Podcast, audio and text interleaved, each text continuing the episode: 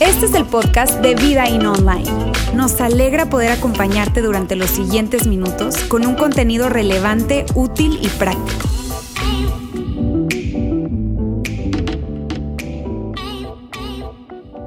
Aquí estamos amigos. ¿Cómo estamos entonces? Bien.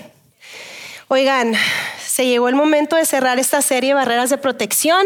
Estuvimos ese es el quinto domingo que estamos hablando de esto. Yo creo que todos, si nos ponen un examen y nos preguntan, ¿qué es una barrera de protección? Ustedes así de que, claro, 100, se sacarían 100, ¿verdad? Nos sacaríamos 100. Si esta es la primera vez que tú nos acompañas y entonces así como que, ¿por qué están hablando de barreras de protección en una iglesia? Pues bienvenido. Primeramente, si tú nos estás viendo en nuestro, nuestro canal de YouTube o nos estás escuchando en la semana en nuestros canales de podcast, gracias por estar aquí. Yo espero que te quedes a pesar de mi voz mormada, que disfrutes este mensaje, que te puedas llevar algo a casa. Si esta es la primera vez que tú estás aquí con nosotros, bienvenido y te doy un pequeño resumen de qué son las barreras de protección. Estuvimos hablando que una barrera de protección es un sistema diseñado para evitar que los vehículos se desvíen hacia áreas peligrosas. Y esto es de lo que hemos estado hablando. Es un sistema diseñado para evitar que los vehículos se desvíen hacia áreas peligrosas. Y tú lo has visto en la carretera, tú lo has visto mientras vas manejando.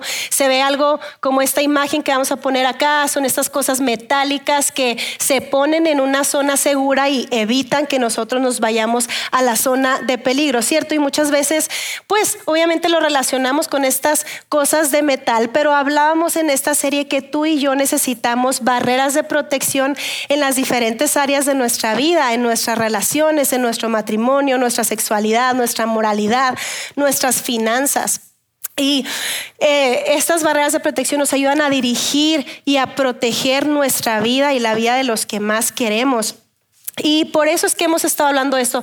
las barreras de protección nos mandan así como esas red flags, esas alertas que nos dicen, cuidado, cuidado, te estás acercando demasiado a la zona de peligro. Y entonces por eso es que queremos hablar de esto, porque creemos que tú y yo necesitamos barreras de protección en las diferentes áreas de nuestra vida. Necesitamos esa norma personal de comportamiento que despierta nuestra conciencia para decir, cuidado, cuidado, te estás acercando acercando al peligro, te estás acercando al peligro y así dirigir y así proteger nuestra vida y la vida de los que tú y yo más queremos. Y por eso es que el día de hoy queremos cerrar esta serie con la que yo considero que es la barrera de protección más importante, no porque yo lo esté compartiendo, creo que todos dijimos de que esta es la barrera de protección más importante, pero realmente creo que esta es la barrera de protección más importante porque creo que de aquí fluye todas las demás barreras. Entonces, hoy quiero que tú y yo hablemos de la barrera de protección que tiene que ver con proteger nuestro corazón. Vamos a hablar de proteger nuestro corazón. Y mira, Salomón, quien fue considerado el hombre más sabio que existió incluso hasta el día de hoy, si tú escuchas, ah, Salomón, sí, claro, el, sabio, ¿no? El que escribió este, estos proverbios, estos dichos sabios, eclesiastés, cantares en el Antiguo Testamento. Este hombre escribió de un montón de cosas, de relaciones, de matrimonio, de cómo tener éxito, del trabajo, de qué pasa después de la muerte, de qué onda con la vida. Y después de que dijo un montón de cosas, él escribe y él dice, pero mira, fíjate bien, por sobre todas las cosas, o sea, te dije ya un montón de cosas, te di un montón de consejos sabios, cosas que si tú sigues te van a ir muy bien, pero si se te olvida todo lo que te dije, así típica conversación que tienes con, con tus papás, con tus hijos, mira, si se te olvida todo lo que te dije, grábate esto, grábate esta cosa. Por sobre todas las cosas, cuida tu corazón. Y tal vez tú pensarías, ¿por qué? ¿Por qué por sobre todas las cosas? Porque esto tiene que ser más importante que todo lo demás. Y Salomón nos diría esto, porque de él brota la vida, porque tu corazón determina el rumbo de tu vida. Y si esto es verdad, y no tiene que ver con, con un concepto religioso, si esto es verdad, si lo que tenemos adentro, y no se refiere a corazón el órgano, sino corazón, lo que viene de adentro, si lo que viene de adentro dirige nuestra vida, entonces a poco no tú y yo tenemos que considerar cuidar nuestro corazón. Necesitamos cuidar nuestro corazón porque Él va a determinar el rumbo de nuestra vida, porque Él nos va a dirigir. Entonces, tal vez la pregunta que tú y yo tenemos es, ¿y entonces cómo le hacemos? cómo cuidamos nuestro corazón. Y, Jesús tenía algo que decir acerca de esto. Y Jesús, eh, ya sabes, Jesús estaba un día, mil años después de que Salomón escribió esto, estaba con, con sus discípulos y llegaron a una ciudad y a donde iba Jesús lo seguía una gran multitud de personas porque él estaba enseñando de la manera en la que él sabía hacerlo y él estaba incluso sanando, entonces gente le llevaba a personas enfermas para que lo sanaran y dentro de esa multitud de repente se abrían paso los líderes religiosos que tenían la meta de hacer caer a Jesús con preguntas capciosas y, y de arrestarlo finalmente. Lo que ellos querían era poner a la multitud en su contra, aislarlo, arrestarlo y entonces estaba Jesús con la multitud. Ciertos líderes religiosos como que se abren camino a la fila de adelante y le hacen esta pregunta capciosa a Jesús y le dicen, oye Jesús, ¿por qué quebrantan tus discípulos la tradición de los líderes religiosos? Y vamos a hablar de esta tradición un momento más, pero dice, porque comen sin cumplir primero el rito de lavarse las manos. Y tal vez tú y yo decimos, pues claro Jesús, o sea, seguramente tus papás te enseñaron a lavarte las manos y a sus a tus discípulos también. Entonces, pues claro, o sea, ¿qué onda con esto de lavarse las manos? Pero esta tradición a la que se referían tenía que ver con algo que había pasado en el Antiguo Testamento. Y mira, probablemente tú sepas, o sea, yo me imagino a los, a los discípulos viniendo de caminar un montón de tiempo, llegando a estos pueblos y tal vez, no sé, su esposa le mandó un sandwichito y así que están súper hambrientos y abrió el sandwichito y se lo metió sin lavarse las manos y un líder religioso fue como que, mmm, ahorita le preguntamos a Jesús, esa es una buena pregunta. Ellos no tenían gel antibacterial en todas las presentaciones que nosotros lo tenemos, no tenían baños en cada... Ellos no, no, no, entonces, ¿qué pasa? Los ven, los cachan y dicen, ¿qué pasó? Y esta tradición de la que están hablando tiene que ver con un lavado ceremonial que tenía que hacer el sacerdote y el sumo sacerdote para hacer los trabajos sagrados delante de Dios. Y es decir, por si acaso yo toqué algo que estaba impuro, sangre, algo que no debí de haber tocado, ellos tenían que hacer un ritual de lavarse las manos y en algún momento el sacerdote y el sumo sacerdote dijeron, ¿sabes qué? Esto no, esta ley no solamente va a aplicar para nosotros, yo creo que deberíamos de pasársela a todo mundo y se convirtió en una tradición que ellos impusieron para todas las personas por igual. Todos los judíos tienen que lavarse las manos y tienen que hacer este ritual eh, de lavarse las manos. Entonces Jesús sabía eso, Jesús sabía que no era una ley, que no eran los diez mandamientos. Jesús sabía que era una tradición que ellos se habían inventado y que él y su gente, él y sus discípulos no estaban rompiendo ninguna tradición. Y entonces Jesús, yo creo que pensando así que de verdad me están preguntando eso, y Jesús le responde con otra pregunta y les dice, a ver, ¿y por qué ustedes quebrantan el mandamiento de Dios a causa de la tradición?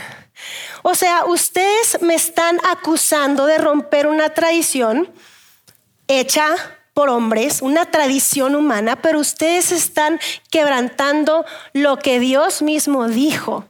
Y probablemente tú y yo estamos así como que, ¿de, de qué está hablando? Ellos habían inventado una tradición para facilitarse el romper un mandamiento que ellos no querían cumplir. Y se puede ilustrar de esta manera. Tal vez un adolescente está molesto con su mamá, molesta con su mamá y no quiere hablar con su mamá. Y dice, ¿sabes qué? No, no quiero hablar con su mamá, entonces le empieza a hablar mal y el papá llega y le dice, no le faltes el respeto a tu mamá, no le hables mal a tu mamá, no le hables mal a tu mamá, no le hables mal a tu mamá. Y la hija dice, ¿sabes qué? Ya sé. Estuve yendo a Vidaín, a la iglesia, y vi la, la serie de barreras de protección. Cuatro domingos estuve yendo consecutivos. Y ya sé qué voy a hacer. Voy a poner una barrera de protección que me impida hablarle mal a mi mamá. Y el papá, ¿en serio? ¿Y qué, vas a hacer, hija? Ya no le voy a hablar a mi mamá. Y el papá, pero estás rompiendo la ley. O sea, lo que te estoy diciendo, lo estás incumpliendo. Le estás faltando el respeto a tu mamá al no hablarle a tu mamá. Pues sí, pero es mi barrera de protección para que no se me vaya a salir a hablarle mal. Mejor ya ni le hablo. Y esto es lo que ellos estaban haciendo. Para poder incumplir este mandamiento de Dios, ellos inventaron una, una ley, una tradición que les permitiera hacer eso. En la ley de Moisés había ciertas partes que ellos no querían cumplir. Entonces es como que, ¿qué nos podemos inventar que nos permita no cumplir o que no nos haga sentir obligados de cumplir esta ley. Entonces Jesús sabía de qué les estaba hablando y continúa diciéndoles, Dios dijo, honra a tu padre y a tu madre, les menciona uno de los diez mandamientos, y ustedes en cambio enseñan que un hijo puede decir a su padre o a su madre, uy, cualquier ayuda que pudiera darte, ya la dediqué como ofrenda a Dios. Es decir, me encantaría ayudarte, papá, mamá, que te quedaste ciego y ya no puedes ir a pescar y ya no puedes eh, caminar para... Me encantaría ayudarte, pero sabes que yo ya dediqué todas mis riquezas para el templo, porque soy tan bueno. Entonces me encantaría, pero no puedo ayudarte. Y dice, en ese caso, por su tradición, el tal hijo no tiene que honrar a su padre. O sea, según esta tradición, si tú dedicabas tus riquezas al templo, no estabas obligado ya a ayudarle a alguien o a tus papás, ni siquiera porque tú solamente tenías que usar tus riquezas para ti y tu familia inmediata. Entonces, venía alguien a pedirte algo y era como que, híjole, me encantaría de verdad, pero mientras viva, ya tengo, todo está para el templo.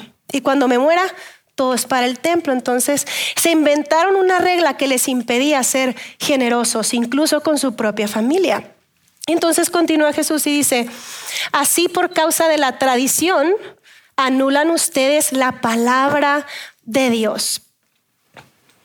Por su tradición están anulando lo que realmente Dios te pidió. Y Jesús termina esta conversación con los líderes religiosos y les dice, hipócritas. Y ya para cuando Jesús dice hipócritas en una conversación con líderes religiosos, tú ya sabes que la conversación se acabó, que Jesús dropped the mic, así de que, ¡pum!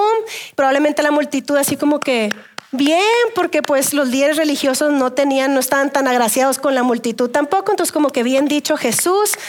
No sé si entendí, pero los cayó y los líderes religiosos se van haciendo chiquitos y se van como que para atrás diciendo de que, ¿a quién se le ocurrió hacer esa pregunta? No sé, pues tú dijiste que era una buena pregunta, tú los viste comiendo el sándwich con, se chupó el dedo. Pues sí, pero estaba súper tonta la pregunta y, y se van, ¿no? Y se van. Y entonces Jesús se queda ya solamente con la multitud y les dice, les dice, quiero que escuchen y entiendan. Quiero que escuchen y entiendan qué pasó entre los líderes religiosos y yo, ¿ok? Les voy a, a explicar. Y continúa diciendo, lo que contamina a una persona no es lo que entra en la boca.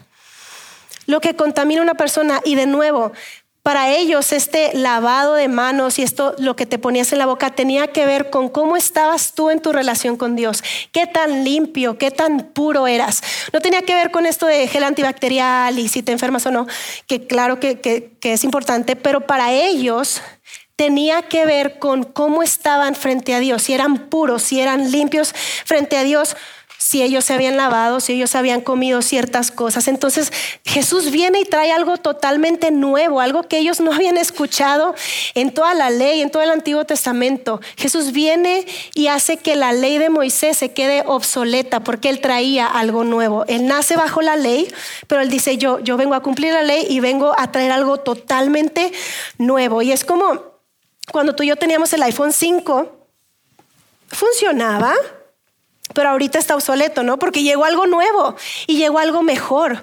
Y Jesús llega y trae algo nuevo y trae algo mejor. Y eso se queda obsoleto, porque en la ley de Moisés el enfoque con Dios era totalmente vertical y era de que estará Dios feliz conmigo, bueno, voy a hacer estas cosas, voy a dejar de hacer estas cosas porque Dios y yo, Dios, Dios y yo. Y si camino por encima de personas y lastimo a los que están a mi alrededor, pues sorry, pero Dios y yo estamos bien, porque yo me lavé las manos súper bien. Y Jesús viene y dice, no se trata de eso, no se trata de eso. Y, y continúa diciendo, lo que contamina a una persona no es lo que entra en la boca, sino lo que sale de ella. Y los que lo estaban escuchando era así como, entonces me estás diciendo que lo que me pone en una mala posición con Dios no es lo que yo me meto, sino lo que sale de mí, lo que sale de mí, pues son palabras. Entonces me estás diciendo que, que a Dios le molesta más las palabras que yo le digo a otras personas, que si yo ofendo a otras personas, ofendo a Dios. A Dios le ofende más eso que lo que yo me meta. Sí, sí, las palabras impactan y las palabras que hieren a otras personas, hieren a Dios porque Dios ama a esas personas que tú estás hiriendo con tus palabras. Y esto para nosotros puede ser obvio, pero para ellos era algo totalmente nuevo. Y entonces la multitud se va y Jesús se queda solo con sus doce y Pedro llega a preguntarle y me, imagino a Pedro como, como él era, ¿no? De que Jesús, ¿sabes? Lo que dijiste estuvo increíble, de hecho yo lo entendí súper bien, lo entendí súper bien, pero como que el resto del grupito los vi medio desconectados. ¿Podrías explicarlo otra vez? Digo, yo lo entendí súper bien, pero los demás no. ¿Nos puedes explicar otra vez? Y Pedro le dice, ¿nos puedes explicar otra vez? Y Jesús les contesta, ay, es en serio, les dice, es que ustedes tampoco entienden, ustedes tampoco entienden. Y les dice, a ver, me voy a ir un poquito más despacito, así como que peras y manzanas. Ustedes me dicen si voy demasiado rápido, me voy despacito, ¿ok? Y todos así como que, ok, ok. Y les dice, ¿no se dan cuenta de que todo lo que entra en la boca va al estómago? Y todos de que, ajá. Y después el cuerpo lo expulsa y todos, bueno, Jesús, no tan despacito, no tan peras y manzanas. Claro, claro. Y Jesús ya se pone un poquito serio y les dice, pero lo que sale de la boca viene del corazón. Lo que entra se va al estómago, se expulsa por el cuerpo, pero lo que sale ya lo traes aquí adentro. Viene del corazón y, y, continúa y dice, y contamina a la persona. Eso es lo que contamina a la persona. Y ellos así como que Jesús, a ver, espérate, entonces tú me estás diciendo que yo puedo comer lo más vegano y orgánico y puro posible, pero entonces si lo que yo hablo hiere a otra persona, ¿yo estoy podrido? Sí. Me estás diciendo que, que si yo me lavo las manos y que si como y que si hago, que si dejo de hacer y que si me visto y que si me levanto y que si me siento, pero si yo hiero a otra persona, ¿estoy contaminado? Sí. Sí, esto era de nuevo, era totalmente nuevo. Y continúa Jesús diciendo, porque, porque del corazón, de aquí adentro, salen los malos pensamientos, los homicidios, los adulterios, la inmoralidad sexual, los robos, los falsos testimonios y las calumnias. Todas estas cosas salen de aquí, las traes aquí en el corazón. Y Jesús dice, esas, esas son las cosas. En el siguiente versículo dice, estas son las cosas que contaminan a la persona y no el comer sin lavarse las manos. No el comer sin lavarse las manos. Jesús nos está diciendo, tus comportamientos reflejan que tienes adentro. Tus comportamientos reflejan que hay en tu corazón. Así que hoy, mientras que cerramos esta serie, yo quiero hablar acerca de cuatro emociones que tú y yo muchas veces tenemos adentro y que pueden contaminar nuestro corazón. Cuatro emociones que incluso ya hemos hablado aquí en la iglesia, hemos hecho series completas hablando de estas emociones, pero creo que se nos dan tanto y las experimentamos tanto que necesitamos recordar estas emociones. Hay cuatro emociones de las que vamos a estar hablando el día de hoy y vamos a cuidar nuestro corazón poniendo barreras de protección con estas emociones. Y las cuatro emociones son estas. Culpa, ira, codicia y envidia. Culpa, ira, codicia y envidia. Y vamos a hablar un poquito acerca de la culpa. La culpa dice lo siguiente. La culpa dice, te debo. La culpa dice, yo te debo algo porque te quité algo. La culpa es eso que sientes porque tú sabes que le robaste algo a alguien, le quitaste algo a alguien. Y en un matrimonio se ve poniendo distancia y la otra persona no sabe qué está pasando y le dice, ¿estás bien? Sí, sí, sí, estoy bien, sí, estoy bien, sí, estoy bien. Y nunca sabes qué está pasando porque él sabe que te debe algo, ella sabe que te debe algo, pero no es capaz de decirte lo que te debe. Y la culpa separa, la culpa levanta muros en las relaciones. La culpa dice, yo te debo porque te quité algo. La ira, por otra parte, la ira dice, tú me debes, tú me quitaste algo y me la vas a pagar o te la voy a hacer pagar. Tú me debes, tú me quitaste algo, tú me quitaste algo. Y algo interesante acerca de la ira, y probablemente tú lo has experimentado, es que la ira nunca está aislada en la relación de origen, es decir, la ira no es estática, la ira es móvil, la, la, ira se permea en otras relaciones. Probablemente el origen de tu enojo, de tu ira sucedió de niño. Alguien abusó de ti. Tal vez tu última relación, alguien te cortó de una manera, alguien te engañó. Tuviste una experiencia en tu iglesia pasada, en tu trabajo pasado, qué sé yo. Pero la ira no se queda ahí, la ira no se quedó en esa relación, la ira no se quedó en ese trabajo, la ira te acompañó a donde tú fuiste y lo fuiste llevando a otras personas. Incluso dijiste, le voy a poner esa carga en otras personas que me recuerden a esa persona, incluso cuando esa persona que me quitó algo ya ni siquiera está aquí. La ira te acompaña a otras relaciones.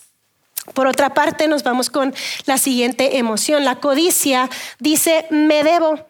Y Roberto Bautista la, semana pasada, perdón, estuvo hablando acerca de si el dinero nos tenía a nosotros o si nosotros teníamos dinero. Y la codicia es asumir que todo es para mi consumo. La codicia es cuando yo asumo que todo es para mi consumo. Y digo, me lo debo, porque para esto trabajo, porque para esto existo, porque me lo debo, me lo debo. La envidia Dice, la vida me debe. La vida me debe porque esa persona se quedó con el puesto por el que yo tanto trabajé. Le están celebrando la idea que a mí se me ocurrió. Se está quedando con el puesto de la venta que yo cerré. Yo, yo sería súper buena mamá y ella tiene cuatro hijos y ni siquiera los pela. la vida me lo debe. Y empezamos y empezamos a tener estas emociones. Y hoy quiero darte en esta tercera columna sugerencias de, de qué puedes hacer con cada una de estas emociones para poner barreras de protección para tu corazón. Y si tú no eres un cristiano, si tú no eres creyente, si tú no eres un seguidor de Jesús, quiero que sepas que yo sé que tú no tienes que hacer nada de lo que yo te voy a pedir hacer. Porque tú no te apuntaste para ser seguidor de Jesús, no te apuntaste en ningún lugar diciendo yo soy seguidor de Jesús y voy a hacer lo que Jesús diga. Y no porque Jesús dijo que hagamos algo, tú lo tienes que hacer, tú no eres un seguidor de Jesús, pero déjame decirte que lo que vamos a estar hablando en los siguientes minutos es la razón por la cual decimos una y otra vez, una y otra vez aquí, que seguir a Jesús hace que tu vida sea mejor y te hace mejor para la vida. Esta es la razón por la que Jesús decía, sígueme, sígueme, sígueme, porque te va a hacer un mejor esposo, te va a hacer un mejor novio, te va a hacer un mejor estudiante, te va a hacer un mejor empleado, te va a hacer un mejor jefe, te va a hacer una mejor persona. Entonces, si tú escuchas estas sugerencias y tú dices, pues yo lo las voy a tomar adelante porque creemos que puede hacer tu vida mejor, ¿ok? Entonces, culpa. La culpa dice, te debo. Yo te debo, yo te quité algo. Y la solución para la culpa es confesar. La solución para la culpa es confesar. Y ojo, nos enseñaron a confesarnos con alguien, si creciste católico, nos enseñaron a confesarnos con Dios, ¿cierto? Pero sabes, Dios ya sabe lo que hiciste. A Él no lo vas a sorprender si le dices, y es muy bueno que vayamos con Él y que le confesemos. El punto es que crecimos quedándonos ahí. Ya, yo ya oré, ya le dije a Dios y pues Dios y yo. Y la confesión que sana es esa confesión que tiene que ver con confesarte con otra persona, con una persona de confianza, con una persona que te va a escuchar, que te va a ver a los ojos, que te va a dar seguimiento, que te va a decir cómo estás, cómo vas con eso. Esa es la confesión que sana y esa es la invitación de Jesús, confesarnos con alguien. Y sabes, cuando tú te confiesas, vas a experimentar un daño mínimo tal vez en tu matrimonio. Cuando tú te confiesas, vas a experimentar un daño mínimo tal vez en tus relaciones, pero es temporal. Y si tú decides no enfrentar ese daño mínimo por temor, lo que estás haciendo es que vas a crear otros comportamientos dentro de tu corazón que al final o te van a cachar o vas a tener que seguir confesando, porque no es sostenible. Entonces la invitación de Jesús es confiésate porque los secretos, los secretos te consumen, consumen tu relación, consumen la pasión por la vida, crean murallas, separan confiésate. ¿Y qué te diría Dios? ¿Qué te diría Dios que te ama, que está contigo, que es tu Padre Celestial bueno y perfecto? Dios te agarraría del hombro, te agarraría de la cara y te diría, hey, vamos a deshacernos de eso. Esa adicción, eso que estás haciendo, eso que estás viendo, eso que estás pensando constantemente, eso que no te tiene tranquilo, vamos a confesarlo. Yo estoy contigo, no estás solo. Vamos a deshacernos de eso. Eso es lo que tu padre te diría. Ira. La ira dice, el enojo dice, me debes. Y la respuesta es perdonar.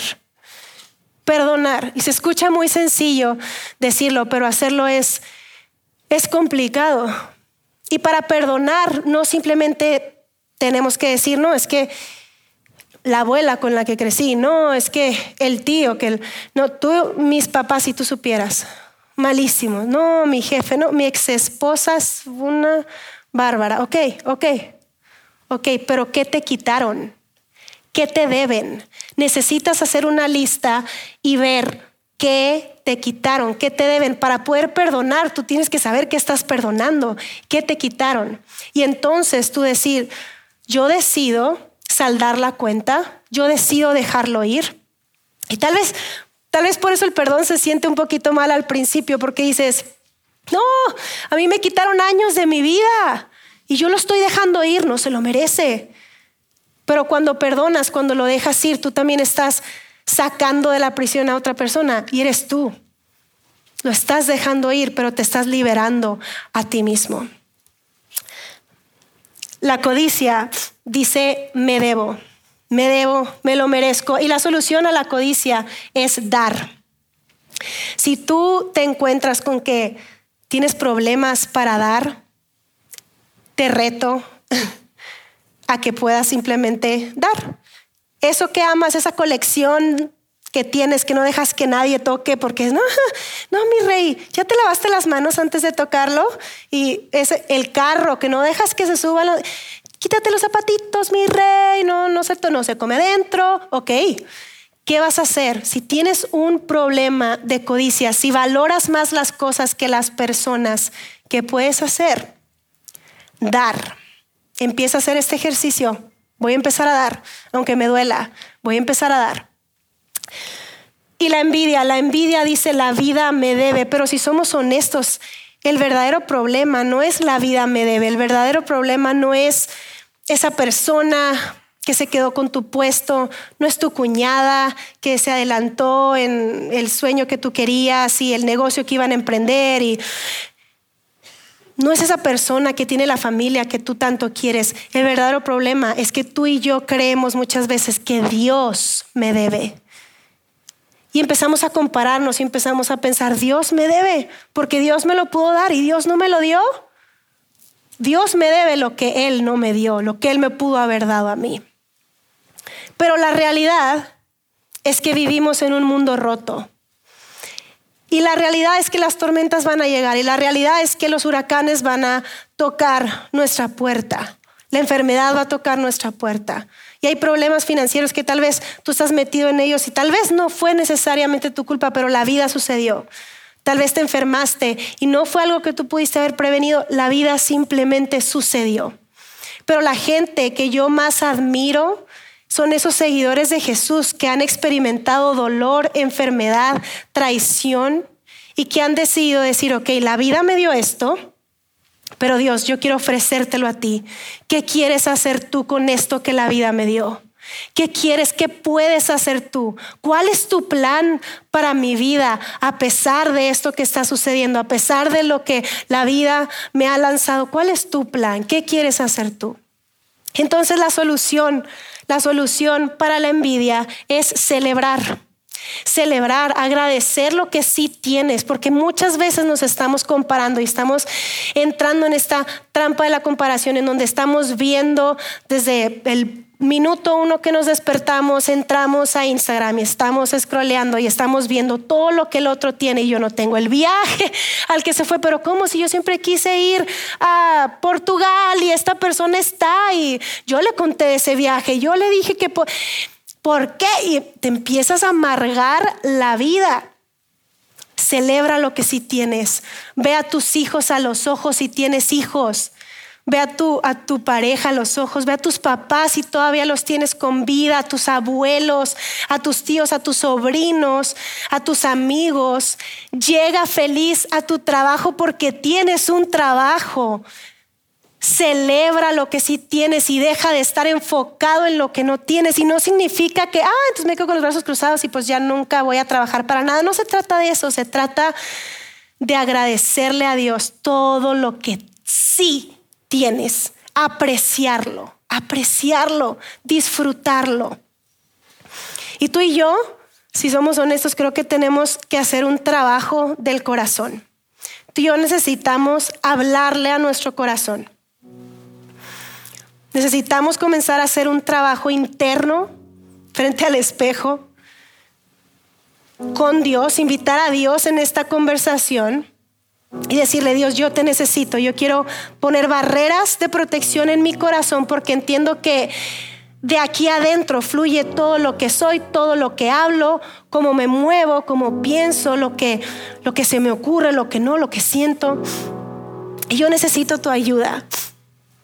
Y tú necesitas hablarle a tu corazón con estas cuatro emociones y decirle culpa, esa culpa que yo he venido cargando por años porque hice algo que no debí de haber hecho, porque eché a perder a mi familia, porque le mentí a la persona que yo más amo, que yo más amo porque le robé a esta persona. Yo voy a confesar. Culpa, tú no vas a vivir en mi corazón más. Yo me voy a confesar y me va a doler, sí, y voy a lastimar a los que más amo, sí. Pero si me quedo callado, los voy a lastimar más y me voy a continuar lastimando más. Culpa, tú no vas a vivir en mi corazón. Ya no me voy a confesar ante Dios y ante otros. Enojo, ira, ya no voy a explotar, no me vas a dominar, no me vas a ganar, porque yo voy a perdonar todo eso que esas personas me hicieron, lo que me quitaron. Yo voy a escribir una lista de todo lo que me quitaron. Y frente a Dios la voy a quemar y voy a decir que la cuenta está saldada porque entiendo que Dios me perdonó a mí lo que yo hice. Y entonces yo tengo la capacidad de perdonar también. Como Dios me perdonó, yo puedo perdonar. Y yo quemo eso y digo, la cuenta está saldada, ya no me debes nada.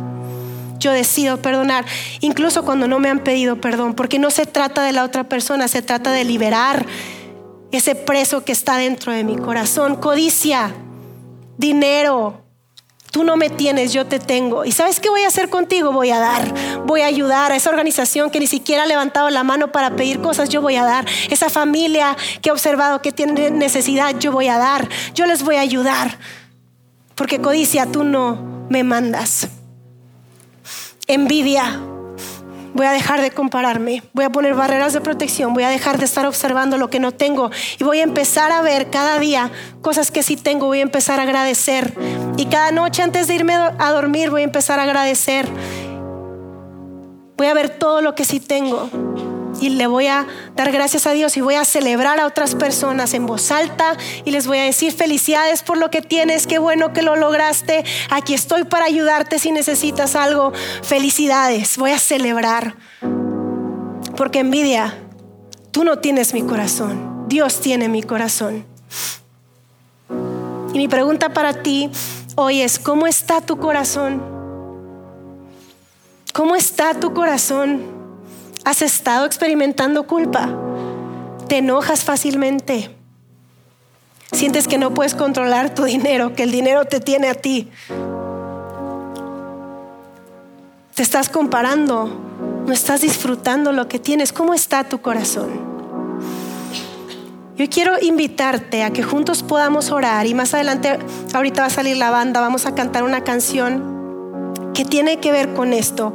Yo creo que en esta serie muchos hemos escuchado estas barreras de protección y tal vez si tú no eres un seguidor de Jesús dices, qué aburrido ser un seguidor de Jesús porque, híjole, está cañón, ¿no?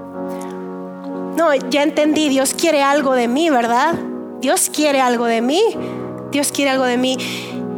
Yo quiero recordarte al cerrar esta serie que Dios no quiere algo de ti. Él no necesita algo de ti, pero Él, Él tiene algo para ti. Y si tú hoy te sientes perdido, perdida, quiero recordarte que Él está yendo a encontrarte, que Él no se ha rendido contigo, con tu familia, con tus sueños. Tal vez tus sueños se han desmoronado, pero no sus sueños para ti. Sus sueños siguen en pie. Él está escribiendo una nueva historia para tu vida y Él quiere proteger tu corazón porque te ama y quiere proteger el corazón de las personas que tú amas.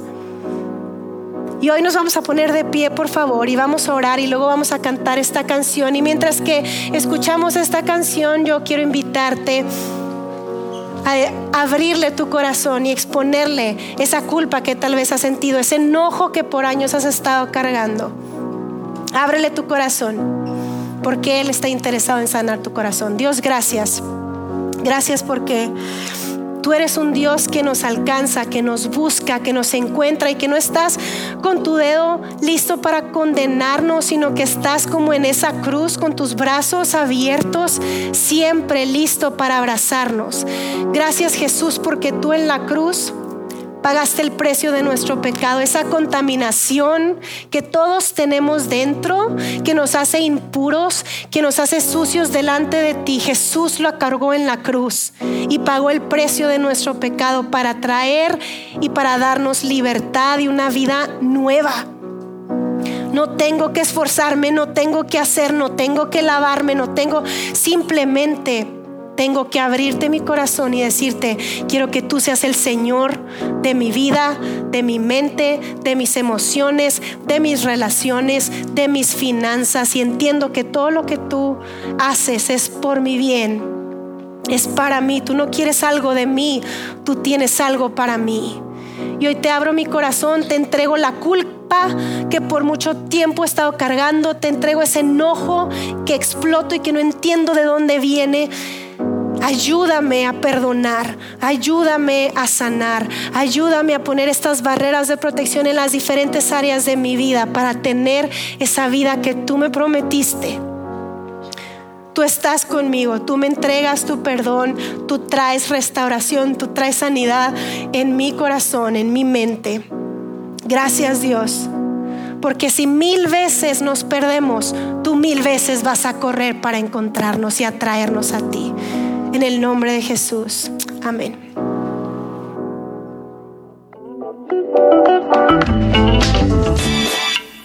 Sigue conectado a los contenidos de Vida In Online a través de nuestro sitio web y de las redes sociales. Muy pronto estaremos de vuelta con un nuevo episodio.